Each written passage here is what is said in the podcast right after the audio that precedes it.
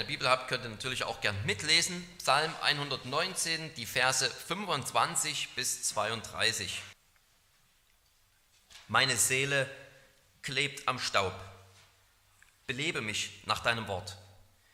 Ich habe meine Wege erzählt und du hast mir geantwortet.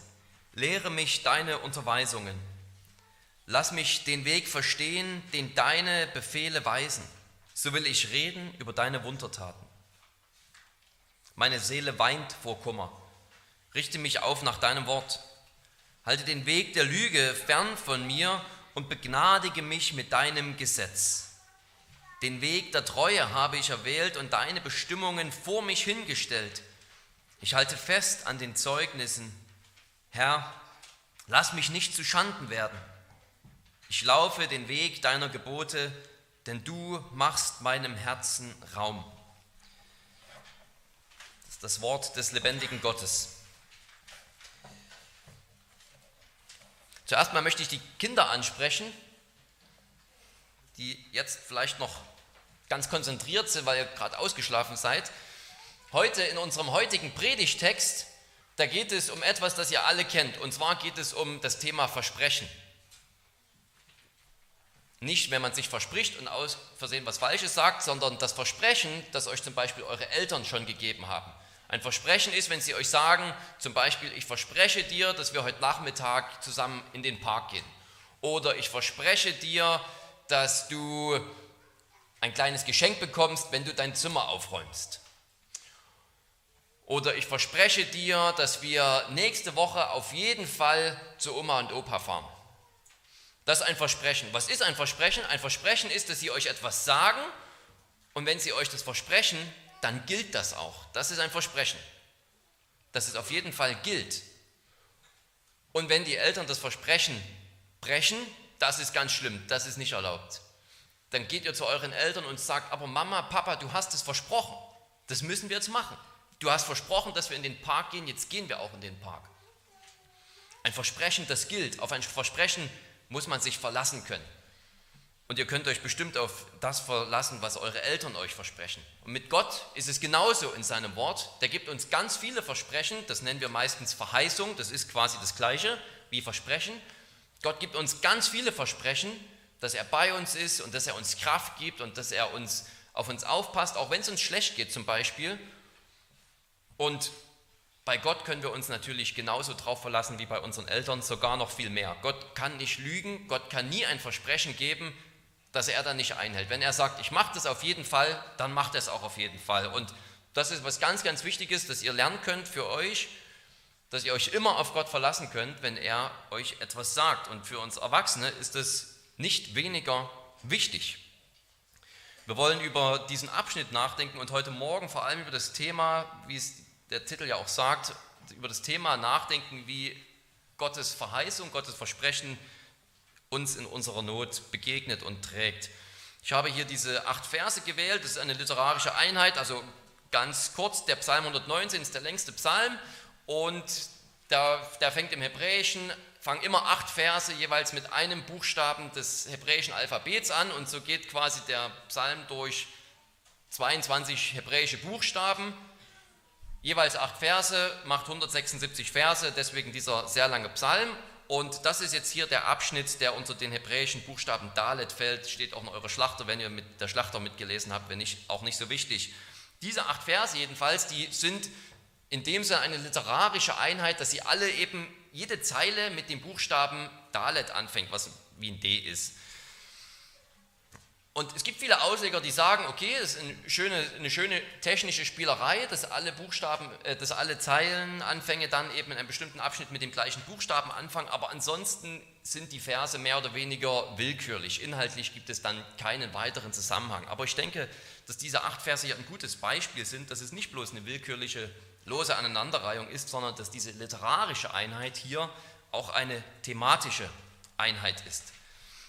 Ich wollte die acht Verse ursprünglich in eine Predigt packen und habe dann schnell gemerkt, im Grunde genommen will ich mir hier so viel Zeit lassen, dass ich lieber zwei Predigten draus mache. Deswegen, wenn, wann nicht heute, wo ich zweimal dran bin, heute Morgen die Verse 25 bis 28 mehr oder weniger und heute Nachmittag dann die Verse 29 Und ich wollte so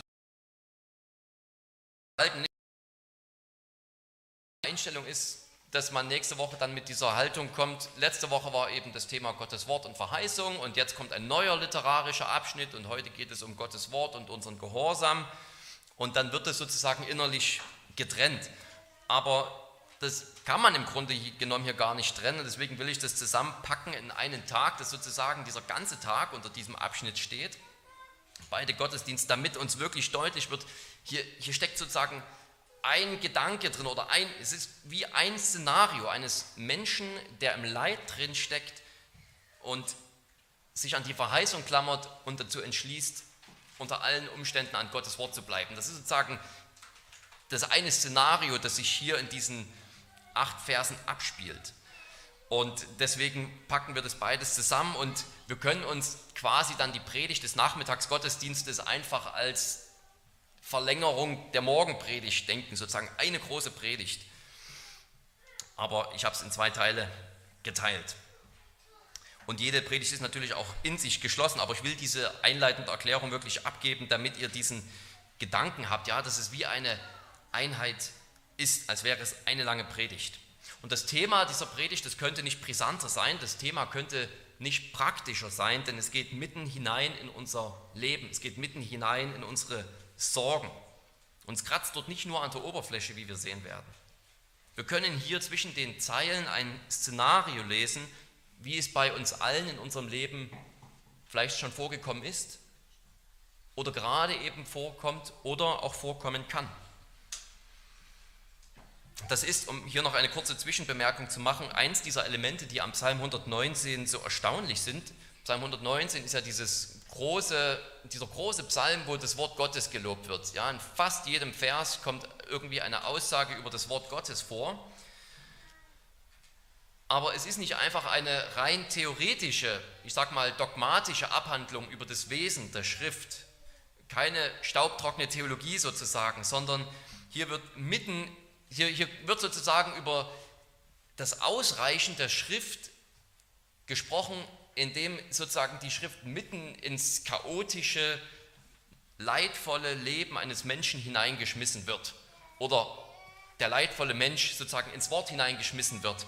Und dann in dieser Notsituation beweist sich das Wort als das, was ausreichend ist, um uns zu tragen, um uns Kraft zu geben.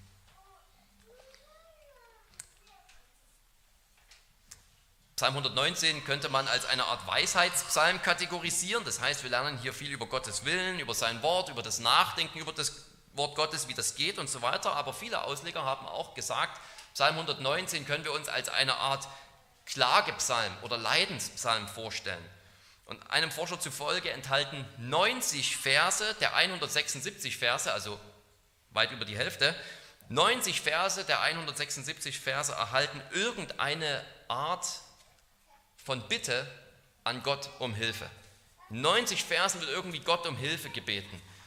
Ja, da merken wir schon, dass es sozusagen aus dem Leben heraus, aus der Notsituation heraus alles geboren ist, dieses Nachdenken über das Wort Gottes und wie wunderbar es ist. Ein Leidenspsalm, so denken wir vielleicht nicht über Psalm 119, die wir ihn kennen, aber genau hier muss sich ja Gottes Wort bewähren, in diesem Kontext. Genau diesen Kontext des Leides braucht vielleicht das Wort Gottes gerade, um zeigen zu können, was es drauf hat, was es kann. Oder anders gesagt, wenn das Wort Gottes nicht mit unserem Leid fertig wird, dann fort damit. Unser ganzes menschliches Leben ist unter dem Fluch der Vergänglichkeit, steht unter Krankheit, Not, Tod, Angst, Scham, Einsamkeit. Und wenn die Heilige Schrift uns hier nicht helfen kann, wenn sie dafür nichts zu bieten hat, dann weg damit. Dann lasst uns essen und trinken, denn morgen sind wir tot. Und ich sage das nicht leichtfertig und ich will den Herrn nicht lästern, wenn ich solche klaren Worte gebrauche. Und ich lästere ihn auch nicht, weil ich glaube, weil ich weiß, dass dass es durchtragen kann. Ich weiß, dass das Wort Gottes hält, wenn eben alle anderen Stricke reißen und dass es tröstet, wo vielleicht nur noch Trauer ist und dass es Kraft gibt, wo du früh schon gar nicht mehr die Motivation hast, überhaupt aus dem Bett aufzustehen, weil du den täglichen Kampf so satt hast. Dafür reicht das Wort, das kann es, weil es das Wort des lebendigen Gottes ist, der Tote auferweckt hat und auferwecken kann. Und dieser Abschnitt heute Morgen, der weckt in uns hoffentlich neu diese Zuversicht, dass das Wort Gottes das kann, dass es fertig wird mit deiner Not, die du auch gerade immer hast. Und das heißt nicht, wie wir sehen werden, dass alles in Butter ist nächste Woche, wenn wir uns nur genug an das Wort klammern und dranbleiben. Aber das heißt, dass wir dazu befähigt werden, weiter mit Gott zu leben und die Kraft finden und nicht auf den Weg der Sünde abdriften müssen wegen unseres Leides. Manche empfinden diese Not vielleicht heute Morgen nicht so sehr. Für die ist es eine Vorbereitung auf die Zeit des Leides, die irgendwann kommt. Aber manche stecken vielleicht gerade mittendrin und müssen das genau heute hören. Und dann diesen Entschluss fassen, ganz eng beim Wort zu bleiben. Diejenigen, die sich so geschlagen fühlen wie der Psalmist, die, die sind jetzt hier ganz konkret angesprochen. Hört das Wort Gottes und glaubt und gehorcht. Wir wollen uns zuerst einmal diese Not ansehen, von der der Psalmist hier redet. Wir wissen nicht, wer der Psalmist ist. Ich sage jetzt einfach mal David. Das ist nicht unwahrscheinlich und bevor ich jedes Mal Psalmist sage, kann ich auch von David sprechen. David beginnt hier mit einer absolut niederschmetternden Analyse. Er sagt, der erste Vers dieses Abschnittes, meine Seele klebt am Staub. Was für ein bemitleidenswerter Anblick. Wir kennen diesen bemitleidenswerten Anblick, wenn wir uns zum Beispiel einen Regenwurm anschauen, der im Sand oder auf den trockenen Boden geraten ist und dort feststeckt. Das ist ein bemitleidenswerter, erbärmlicher Anblick. Er ist dann übersät mit kleinen Staubkrümeln und Sandkörnern, die an ihm kleben und die er aber nicht irgendwie abstreifen kann. Er kriegt sie nicht mehr los. Er wird mehr und mehr unfähig, sich überhaupt zu bewegen. Er verliert dann seine Farbe, er dünnt aus, bis nur noch ein kleiner, dünner, schwarzer Streifen übrig ist. So völlig ausgetrocknet und leblos und hilflos fühlt sich hier der Psalmist. Und wenn das erste Bild unsere Not mit einer tödlichen Trockenheit vergleicht, mit diesem Kleben, Festkleben am Staub, völlig niedergeschmettert sein auf den Boden, dann bringt das zweite Bild in Vers 28 hier die, die Feuchtigkeit ins Spiel, sozusagen, nämlich die Tränen. Da heißt es, meine Seele weint vor Kummer. Oder verstehen wir uns ruhig noch etwas bildlicher, meine Seele zerfließt vor Kummer. Er weint nicht nur, sondern er weint so viel, dass ihm sozusagen mit den Tränen seine ganze Kraft davonläuft. Er hat gar keine Kraft mehr, er ist völlig ausgedörrt, ausgeweint sozusagen. Seine ganze Lebenskraft ist zerflossen, wie mit seinen Tränen alles weggeflossen ist ohne Pause, bis er völlig zerflossen ist, ein kraftloser Brocken. Vielleicht ist das noch mehr in Bezug, Bild noch mehr Bezug als zum ersten Bild mit diesem Staub, weil dir zu weinen zumute ist. Oder nicht nur, weil dir zu weinen zumute ist, sondern weil du tatsächlich weinst und viel weinst, weil du so viele Sorgen hast. Und da ist keine Kraft mehr da, irgendwas zu tun und irgendwie aufzustehen und irgendwie Motivation zu haben für Gott, für den Dienst am nächsten, für die Arbeit, für die Verantwortung, die Gott dir gegeben hat. Vielleicht ist es so übel und es ist genau diese Beschreibung, die, die dich ausmacht heute Morgen oder in der vergangenen Woche. Ja, und das Bild vom Staub, das ist nicht nur irgendwie eine echte Qual ist, sondern es ist gewählt, weil er damit sagen will, mir ist zum Sterben zumute. Als Gott den Menschen schuf, da heißt es in Genesis 2, da bildete Gott, der Herr, den Menschen aus dem Staub vom Erdboden. Und nach dem Sündenfall in Kapitel 3 sagt Gott zu Adam, im Schweiße deines Angesichts sollst du dein Brot essen, bis du wieder zurückkehrst zum Erdboden, denn von ihm bist du genommen, denn Staub bist du und zum Staub wirst du wieder zurückkehren. Meine Seele klebt am Staub, das ist nicht irgendeine sozusagen schöne rhetorische Figur, schön, das ist eine Beschreibung des seine Not ihn so fertig macht, dass er sich wie Sterben fühlt.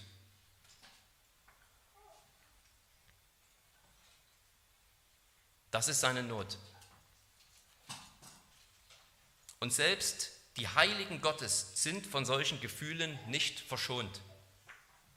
Sich zu wünschen, dass am liebsten alles schon vorbei wäre. Ich denke, dass die meisten, wenn nicht alle hier im Raum das kennen. Wir sagen nicht, ich möchte am liebsten sterben, aber wir kommen vielleicht so unter die Räder, sind so überwältigt von Problemen und Sorgen, dass wir das Gefühl haben, dass es gar keinen Ausweg gibt und dass wir am liebsten nicht mehr leben möchten.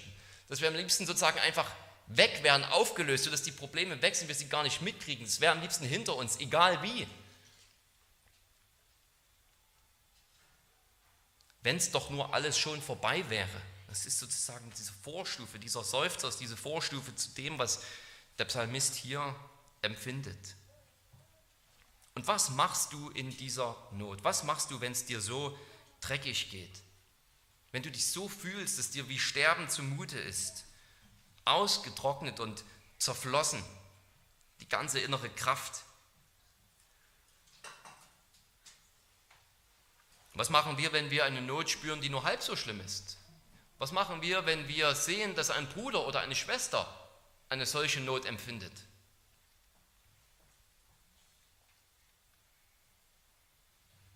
Die uns ja dann auch zu schaffen machen. Wir gehen damit zum Herrn.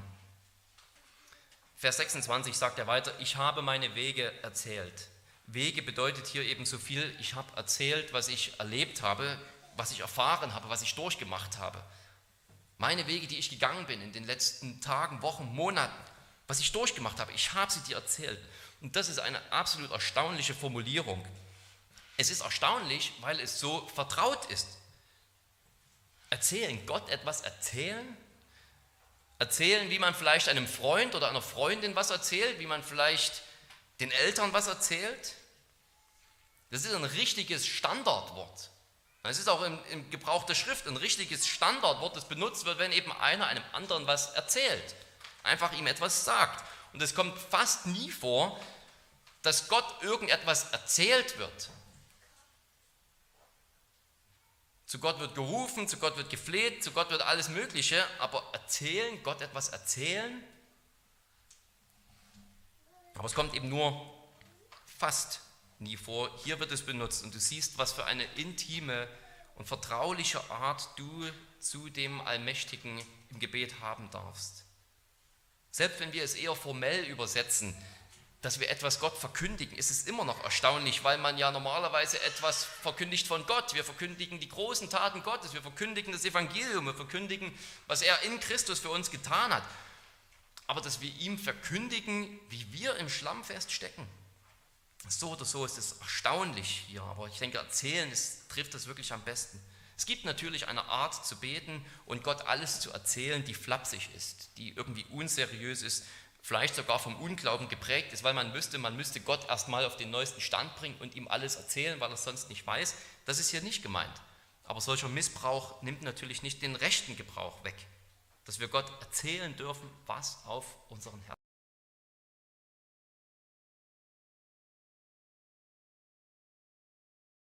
dass Gott ihm früher bereits geholfen hat und das motiviert ihn eben immer wieder neu zu Gott zu kommen. Ich habe dir meine Wege erzählt und du hast mir bereits geholfen. Das bezieht sich offensichtlich nicht auf die gegenwärtige Not, die hat er ja eben in Vers 25 noch, die hat er gerade angesprochen. Aber das ist es, was wir machen dürfen, in unserer Not ins Gebet gehen. Gehe in deiner Not zum Gebet und scheu dich nicht, Gott, deinem Vater, deine Sorgen zu erzählen. Ihm zu sagen, was dich bewegt. Nicht um ihn auf den neuesten Stand zu bringen, sondern das ist dein Seufzer, das Seufzer deines Herzens.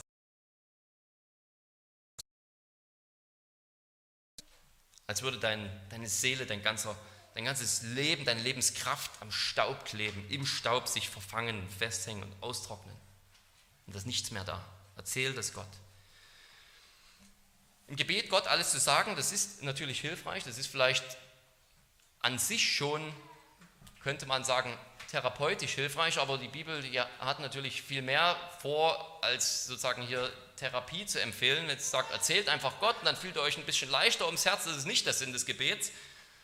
Auch wenn das schön ist, ja, wir können uns auch gegenseitig unsere Nöte erzählen und dann fühlen wir uns vielleicht schon besser. Aber der Sinn des Gebets ist nicht, dass wir uns einfach danach besser fühlen, weil wir uns mal alles eben von der Seele reden konnten. Das Besondere oder das Wichtige ist, dass er es Gott erzählt im Gebet, weil er weiß, dass Gott etwas machen kann, weil er sich etwas davon erhofft. Und warum kann er sich nur überhaupt etwas von Gott erhoffen? Weil er weiß, dass Gott ihm etwas versprochen hat. Er erzählt ihm seine Wege und bittet ihn um Hilfe. Warum? Weil er weiß, dass er auf die Verheißungen Gottes zurückgreifen kann. Er beruft sich auf die Verheißungen Gottes. Darum lohnt sich Gebet, weil wir dort an Gott an das erinnern wollen, was er uns zugesagt hat und tatsächlich dann Erleichterung und Hilfe für unsere Not finden. Und das wollen wir uns als zweites anschauen, diese Verheißung Gottes. Hier kommt das Wort Gottes ins Spiel. Ja, die Not, die ist hier wirklich brutal. Die sozusagen sollen wir empfinden, sollen wir nachempfinden und vielleicht empfinden wir sie auch schon mehr als genug im Alltag. Ähm, aber wenn wir das empfinden,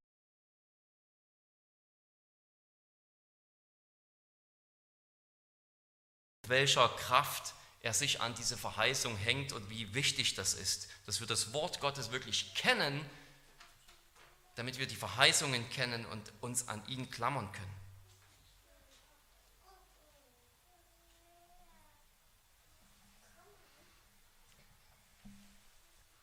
Wir sahen bereits in Vers 25, dass der Psalmist, dass David sich hier mit einem Sterbenden vergleicht. Und darum ist die Bitte, die sich dann in Vers 25 im zweiten Teil anschließt, auch nichts Geringeres als belebe mich nach deinem Wort. Mir ist nach Sterben zumute, belebe mich nach deinem Wort. Nach deinem Wort heißt, wie du es in deinem Wort versprochen hast, wie du es gesagt hast. Du hast mir etwas versprochen. Dein Wort ist voller Verheißungen, voller Versprechen nach deinem Wort, gemäß deinen eigenen Worten. Gib mir Lebenskraft. Du hast es verheißen, Vater. Du hast es versprochen. Du hast es gesagt, dass du bei mir bist im finstern Tal. Du hast gesagt, ich will dich nicht aufgeben und dich nicht verlassen. Hebräer 13, Vers 5. Hier sehen wir übrigens auch schon wunderbar, wie Verse 25 bis 28 so eine kleine Mini-Einheit bilden, denn die erste Zeile in Vers 25 heißt, am Staub klebt meine Seele und 28 heißt es, vor Kummer zerfließt meine Seele und dann folgt parallel die zweite Zeile in Vers 25, belebe mich nach deinem Wort und in Vers 28, richte mich auf nach deinem Wort. Diese gleiche Formulierung hier, die sozusagen diesen Rahmen bildet, nach deinem Wort, gemäß deiner Verheißungen. Was heißt es, Gottes Verheißung anzunehmen? Was heißt es nun, wenn wir sagen, belebe mich nach deinem Wort, diese Verheißung in Anspruch zu nehmen? Wie machen wir das? Wie geht das? Gottes Verheißung zu ergreifen heißt nicht positives Denken. Es geht nicht darum, Verheißung ergreifen heißt nicht, an deiner Situation irgendwie etwas Positives zu sehen. Es geht nicht darum, beim Verheißung ergreifen, irgendwie deiner Notsituation noch etwas Gutes abgewinnen zu können. Auch wenn in vielen Notsituationen, so übel sie aussehen mögen, etwas Gutes zu finden sein mag, das ist nicht das, was Verheißung ergreifen heißt. Das ist nicht, was wir jemand anders sagen, wenn wir sagen, geh in Gottes Wort. Nimm Gottes Verheißung für dich in Anspruch. Schenke den Verheißungen Glauben. Das sagen wir nicht. Sieh einfach das Beste an deiner Situation. Guck mal, anderen geht es noch schlimmer und so weiter. Das wollen wir damit niemand sagen. Das ist schlechter Trost. Verheißung ergreifen heißt auch nicht,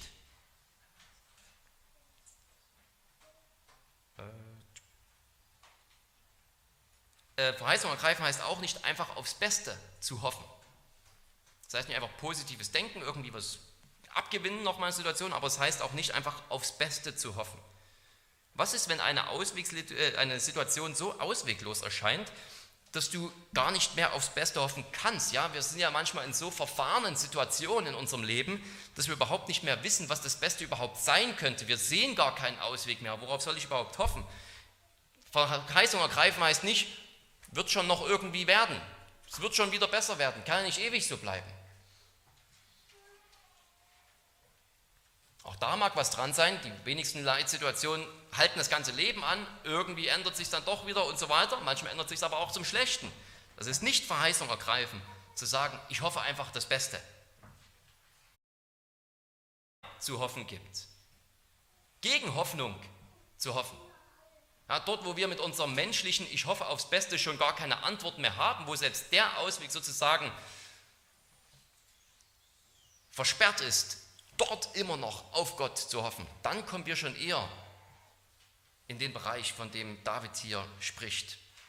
Gegen alle Hoffnung auf Gott zu hoffen, das geht nur, wenn wir wirklich eben Verheißung ergreifen im richtigen Sinne. Verheißung ergreifen heißt nun, was heißt es? Es heißt, du schaust auf Jesus, Gottes Sohn, der, weil Gott die Liebe ist, hier unter uns Menschen erschienen ist und aus Liebe unsere Sünden ans Kreuz getragen hat und aus Liebe gestorben ist und auferstanden ist von den Toten und dich zu einem Kind Gottes macht und sagt, zu dir sagt, der Vater wird sich nicht weniger um dich kümmern, als er sich um mich gekümmert.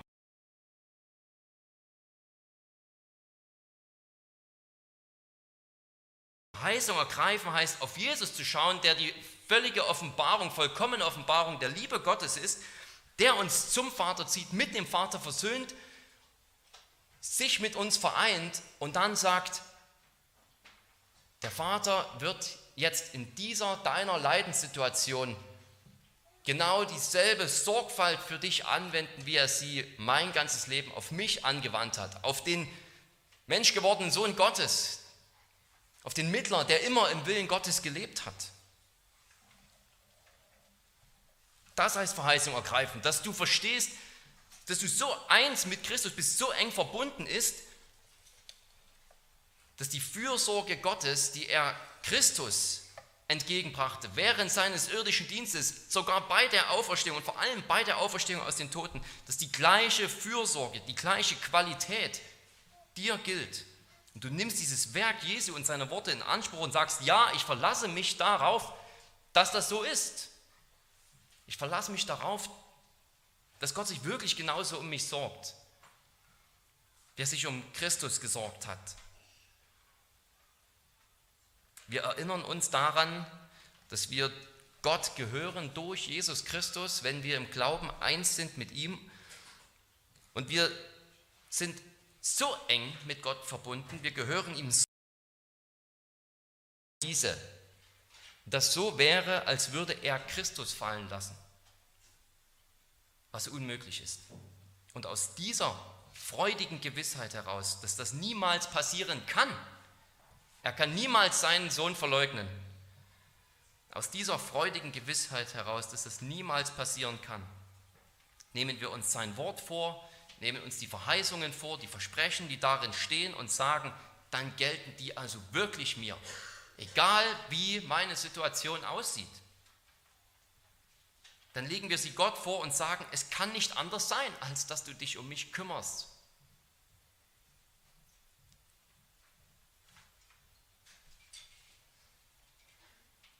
Oder wie es Paulus formuliert, wenn er Christus für uns schon gegeben hat, als wir noch seine Feinde waren, wenn er ihn schon aus Sünde wird er uns jetzt mit ihm alles geben. Und das heißt nicht immer sozusagen ja, Reichtum und Luxus in dieser Welt, aber er wird uns alles geben, was wir brauchen. Ja? Wenn wir wie Schafe zur Schlachtbank geführt werden, wissen wir, dass wir alles haben mit Gott und dass er sich um uns sorgen wird, denn er hat uns schon Christus gegeben. Das heißt Verheißung annehmen. Dass wir gegen allen Anschein daran festhalten, dass wir uns auf Gott völlig, völlig verlassen können weil wir eins sind mit seinem Sohn. Du ziehst in Betracht, dass Gott die Toten auferwecken kann. Du siehst in Betracht Christus, der von den Toten auferweckt wurde. und sagst, dann gibt es wahrlich nichts mehr, was mich von ihm trennen kann. In meiner Not. Und dafür, liebe Geschwister, ist das Wort Gottes da. Dort und nur dort erfährst du von Jesus und von seiner Liebe zu dir und für sein, von seinem Sterben, von seinem Auferstehen und dass er dich so mit sich vereint durch den Heiligen Geist, dass nichts dich trennen kann von der Liebe Gottes. Und dann ist das Wort als zweites dafür da, dass du dadurch erfährst, wie Gott nun an denen handelt, die so eng mit seinem Retter verbunden sind. Du hörst dort von Christus, der sich mit dir vereint und dich mit sich selbst vereint. Und dann lernst du darin, wie Gott mit den Menschen umgeht, die so zu ihm gehören, die so an Christus hängen. Und du wirst überall merken, dass auf Gott Verlass ist, dass er stark ist, dass er retten kann, dass er ein Retter ist wie kein anderer. Darum sagt der Psalmist auch in den Versen 26 und 27, lehre mich deine Anweisung, lass mich den Weg verstehen, den deine Befehle weisen, so will ich über deine Wundertaten reden. Nur wenn wir Gottes Wort verstehen, können wir in unserer Trauer und im Leid Trost empfangen. In unserer Leidensnot gibt es gleichzeitig, und darum wird es vor allem dann heute Nachmittag gehen, noch eine zweite Not, eine zweite Notwendigkeit, es ist nötig, dass wir eben ganz am Wort, am Wort Gottes bleiben. Denn sonst zieht sich die Finsternis über uns zusammen, in unseren Gedanken, in unseren Herzen.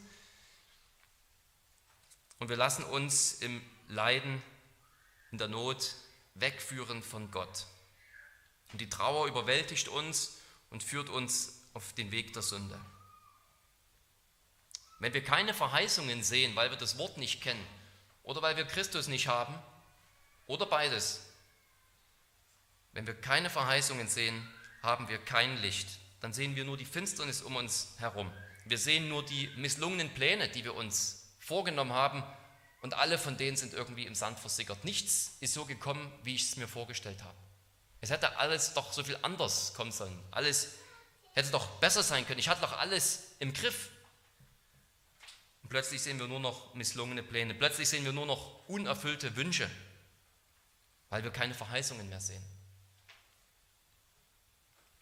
Plötzlich sind wir so vereinnahmt von all dem Dunklen, was wir sehen, weil wir das Licht der Verheißung nicht mehr haben, dass wir in der Finsternis bleiben und leben, den Weg der Sünde irgendwann einschlagen, den Weg der Gottlosigkeit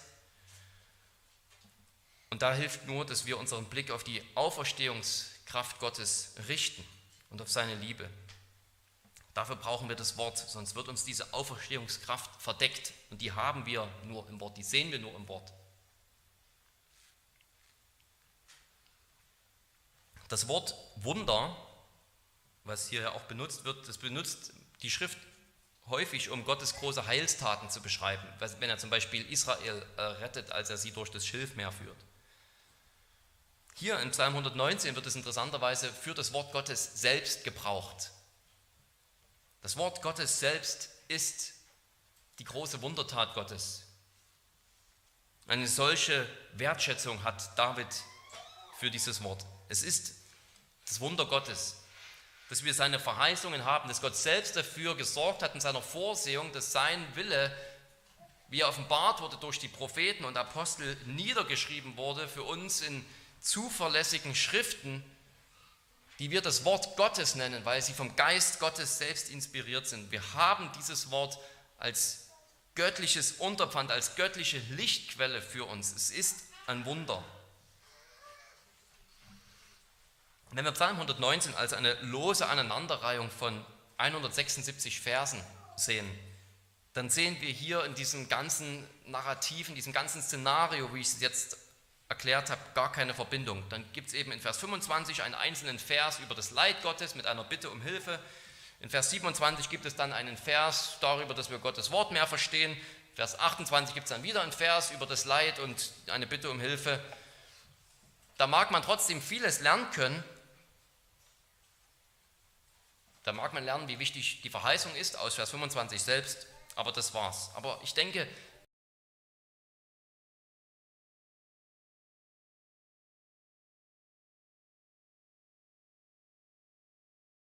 auch am Wort bleiben will und der das Wort Gottes kennt und darum die Verheißungen Gott vorhalten kann. Wir sehen diesen Bogen von Vers 25 bis 28 und können uns sozusagen, wir sehen, wie diese vier Verse zusammenpassen, alle acht Verse, wie wir heute Nachmittag sogar sehen werden. Da ist ein Beter, der in seiner Not sagt, ich habe dir alles erzählt, was mich bewegt und es könnte mir nicht schlimmer gehen. Ich habe noch keine schlimmeren Tage in meinem Leben erlebt. Aber dein Wort, das kenne ich ganz genau. Und da sind viele Verheißungen drin, die mir gelten, dass du bei mir bist und dass du mich nicht verlassen wirst. Und gegen allen äußeren Anschein halte ich an deinem Wort fest und lerne es und bade mich in diesen göttlichen Versprechen, die du uns darin machst. Warum will er am Wort bleiben? Der Abschnitt sagt es uns zweimal, weil da drin steht, dass Gott uns beleben will, dass er uns aufrichten will, da ist die Verheißung drin, das ist die Kraftquelle.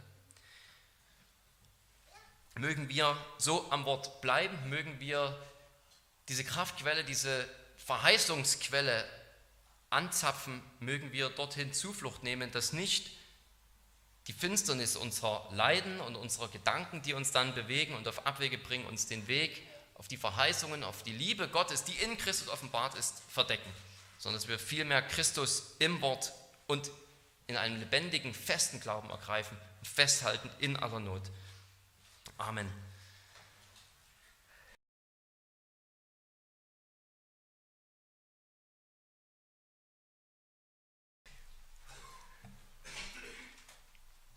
Ja, Herr, dein Wort ist unvergleichlich. Wir bekennen frei heraus, es gibt kein Buch wie die Heilige Schrift, die du uns gegeben hast. Es gibt kein Buch in dieser Welt und es wird nie eins geben, das so herrlich ist. Eine solche Kraftquelle, eine solche Quelle des Trostes. Wir können nicht anders als daran zu bleiben, uns daran zu klammern und vor allem an die Verheißungen darin, was du uns versprochen hast. Mach uns fest im Wort, mach uns vertraut mit dem Wort, mach uns vertraut damit, wie du mit deinem Volk umgehst, mit denen, die zu dir gehören, mit denen, die an Christus hängen, dass wir Zuversicht daraus schöpfen, dass du bei uns bist und bleiben wirst in Ewigkeit. Stärke, tröste vor allem heute Morgen die, die sich so ähnlich fühlen wie David hier, dass sie auch den Blick auf deine Verheißung wieder neu freigemacht bekommen und diese im lebendigen Vertrauen erfassen. Wir danken dir, dass wir dein sind durch Christus und nichts kann dieses Band jemals lösen, denn du wirst uns halten und niemand kann uns aus deiner Hand reißen, denn du bist stärker als alle. Dort sind wir fest, dort sind wir geborgen bei unserem guten Hirten. Dir, dem dreieinen Gott, sei alle Ehre.